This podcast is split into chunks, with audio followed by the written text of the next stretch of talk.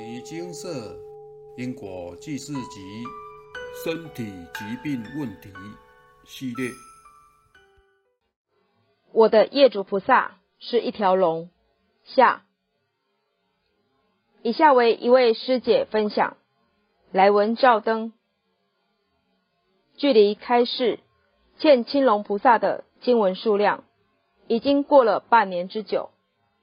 这期间，他都没有再来干扰我们，因为家人的业障还有十多条，尚未诵经还清，所以欠他的经文一直还没有开始念。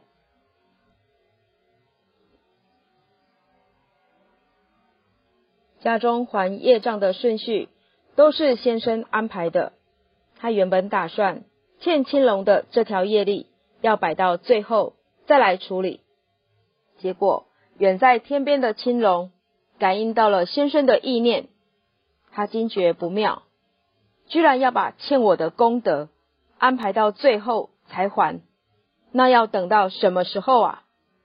于是他又来了，这次照样是来和我打招呼。我和之前一样，受不了干扰，头痛欲裂。请金色的师兄姐协助确认情况。这次他不高兴了，露出了大大的龙爪，现身给师兄姐看，让师兄姐知道他是青龙，希望师兄姐不要插手处理这件事。我知道他是来找先生的，便用意念跟青龙菩萨说：“我知道你是来找我先生的，他在佛堂念经。”请你去找他。我跟先生说，青龙菩萨来找你了，你自己好好跟他沟通吧，看他有什么事情。这次他来找先生，希望先生给他时间表，安排何时还他功德。先生直悲跟他沟通，希望青龙菩萨能多给一些时间。但他不同意。先生在跟他沟通：“你是在天上修行，不是在地狱受苦。你应该不用急着要这些功德。”最后才同意今年六月底前完成回向。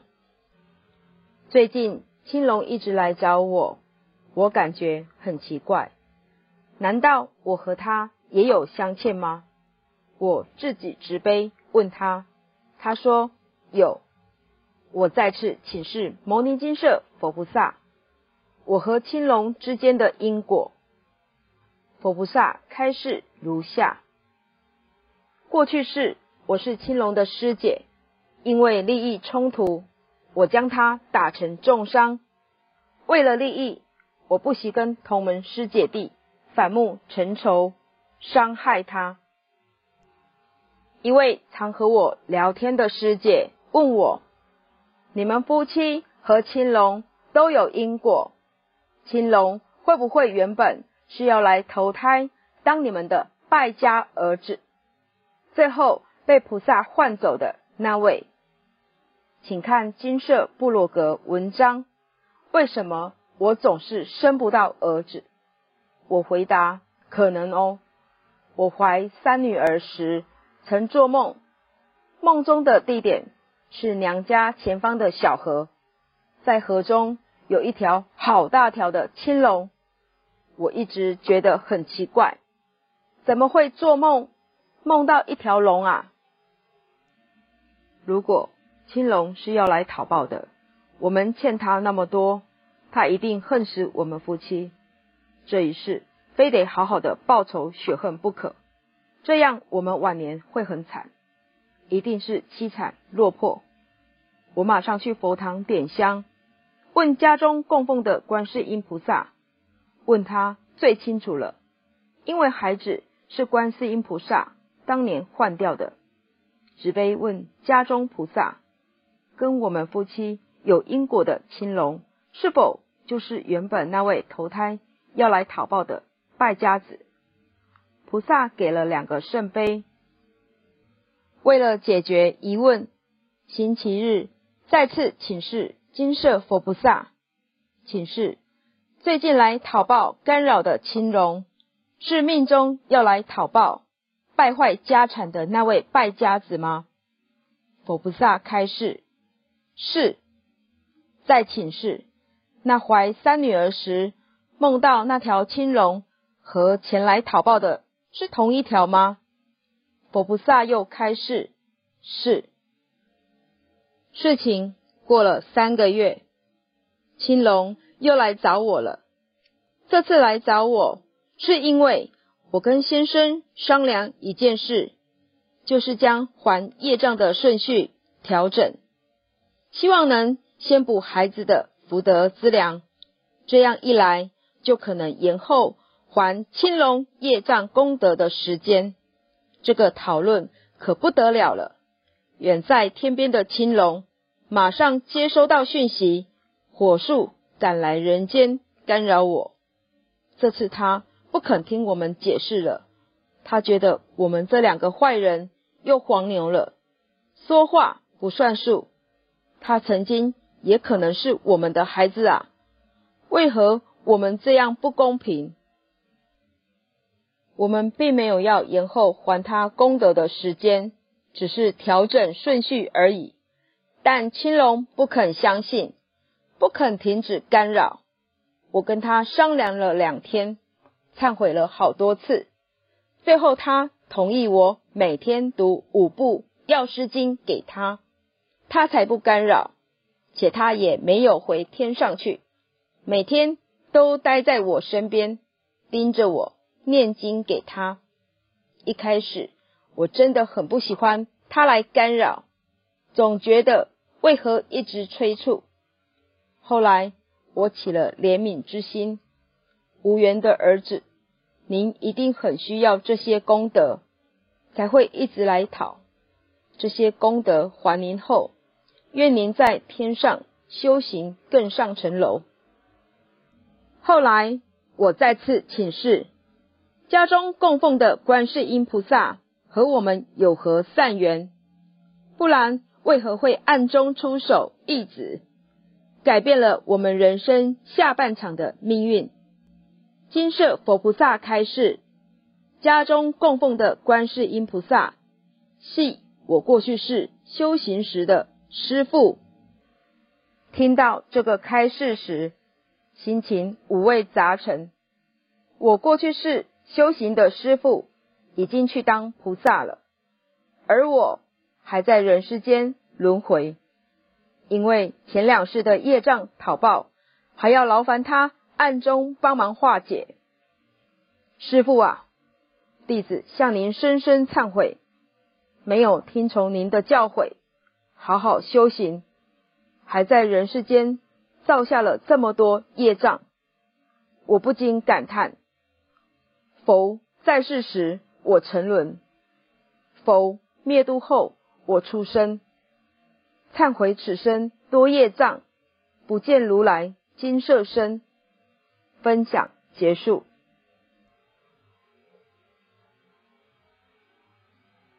故事中提到这位有缘人自己问家中的菩萨，在此要重申，这是个案，并不是每人都能问家中供奉的菩萨像或是神明像。文中提到这位有缘人。家中供奉的神像是自己过去的师父，这代表也有一定功力与权限，才能得知这些事情。但一般人，我们家中供奉的神像是没有这些能力与权限的，请千万别参照这位请示者，自己拿了杯就乱问，结果弄了啼笑皆非的事件出来，因为。可能无人问碑，祖先印碑，外灵印碑，业障印碑，或神明权限不足而乱答。而且这位分享者最后也到金社确认，这确认观念正确，但并不是鼓励您自己在家中问候再来金社确认，直接到金舍请示即可。摩尼金舍领有上天与佛菩萨的旨意来办理因果记事，自然有权限与能力，能查出因果。必须有正确的观念与方式，才能得到问题答案。请务必留意，千万别犯了此段落提及的问题。这段持续干扰的起因，是典型的变动业障功德偿还顺序引发的轩然大波。通常灵界众生是很守信用。懂规矩的，尤其是经过牟尼金舍佛菩萨开示因果以后，就像是已经向官方调解委员会登记在案，受害债权人业主菩萨同意了和解条件。如果债务人请示者诚心忏悔且念经常在的信用良好，通常业主菩萨都会慢慢减少干扰。安心等待领和解功德。若是有开示多个业主菩萨，顺序就是依照开示日期排序，除非有特殊状况，如某个业主菩萨敢投胎，干扰特别凶，但也要其他业主菩萨同意，才可以插队调动。首先，师兄心里就对青龙菩萨。另眼相待，觉得他在天上享福，不是在地府受苦，不会急着要功德。但是，真是如此吗？果然，青龙菩萨不同意，要求给出时间表，才不再干扰。后来，师姐请示了自己与青龙菩萨的因果关系，开始过去是。为青龙的师姐，因为利益冲突，将他打成重伤。为了利益，不惜同门师姐弟反目成仇，也请示出青龙菩萨为本来要来投胎的败家儿子，经佛菩萨调解，才暂不投胎讨报。可是师姐却又因自家孩子需要福德资粮的利益冲突。想委屈青龙菩萨晚点领功德，若您是青龙菩萨，您作何感想呢？您可能会像文中师兄一样，觉得龙在天界享福，不缺功德呀。蔡师兄现场开示，精华揭露，在中天系享用天福，仅仅消耗福报。享尽后，仍会再下来到聚善所，可以接神位，并自信自度，利益众生。可是，就算是接神明职位，任其一般数百年或千年，待福报享尽后，仍要继续轮回。第四天都曾因福报享尽，五衰象现而。急得像热锅上的蚂蚁。听闻皈依佛陀可以得大福报，才赶紧冲去找佛陀皈依，成为护法天神，延续天界岁月。可见佛法之殊胜呀！在佛经上常有龙王主掌星云不语之说，经请示确认，这条青龙菩萨。是属于西海龙王系统，除了在人道时与师兄姐同门修行的因果外，还有一层天界与人界的因果。请示持续干扰师姐乞讨功德的原因为何？佛菩萨开示：这条龙执行的任务是让河水暴涨，泛滥成灾。师姐。那时在人界有学神通，怕河水伤害百姓，故施法伤龙，因此再结怨系，正是冤家路窄，无缘不聚，因果真是层层叠叠呀！数百年前，这条青龙作为人类修行时，两世分别被师兄师姐伤害。好在自己修为精进，而投身天上接神职，但执行时还被师姐妨碍公务而受伤。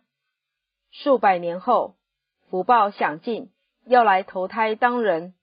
依照这样的恩怨情仇，生命剧本原被安排当败家子，一次向夫妻俩讨报。但经菩萨调解，不来投胎，暂缓讨报。青龙为何会同意？若您可以选择继续在天上当龙，执行公务，当个有修为的灵界众生，怎会愿意为了讨债而来人间？演出败家子的剧码呢？此外，青龙十几年前原本要下来人间当人了，还是败家子的角色。虽然当年暂缓投胎讨报，但既然发现可以用因果债功德还这样殊胜的方式讨功德，当然不会放过这个机会，所以才会赶紧排队领功德。就可以延续在天界当龙的福报，或是获得更好的投胎机缘。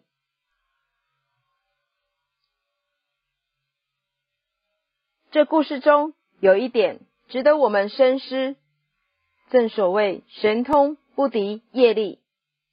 青龙有时需要执行让河水暴涨、泛滥成灾的任务，为何上天要这么做？因为大自然。也是按众生的因缘果报而变化。师姐那一世学了神通，心怀慈悲，想保护众生，故以神通逆天而行，试图影响众生果报，却伤害了正在执行任务的青龙。他这么做，难道是正确的吗？纵使佛菩萨慈悲，也不能背离因果。造如是因，得。如是果，众生应该要好好修行，将业债清偿，而不是期待有谁出手相救。像师姐那样违背天意与因果，最后要承担业报的仍是自己。而青龙菩萨经历了这么多因缘果报，想必也想再到人间修行，多加锻炼自己，为服务众生。尽一份心力，因果债功德还，真的是很殊胜。一个来讨债的业主菩萨，就可以让全家人凄惨落魄几十年。而我们有幸遇到牟尼金舍，只努力诵经、真诚忏悔，就可以让苦等几世的业主菩萨离苦得乐，自己的生活。也会逐渐改善，真的是名扬两利呀！就连神职再生的青龙菩萨，都殷殷期盼着佛经的殊胜功德呢。您还在等什么？快快拿起经典，努力读诵，找个礼拜天，放下一切的俗物，来牟尼金舍现场请示吧。南无大慈大悲观世音菩萨。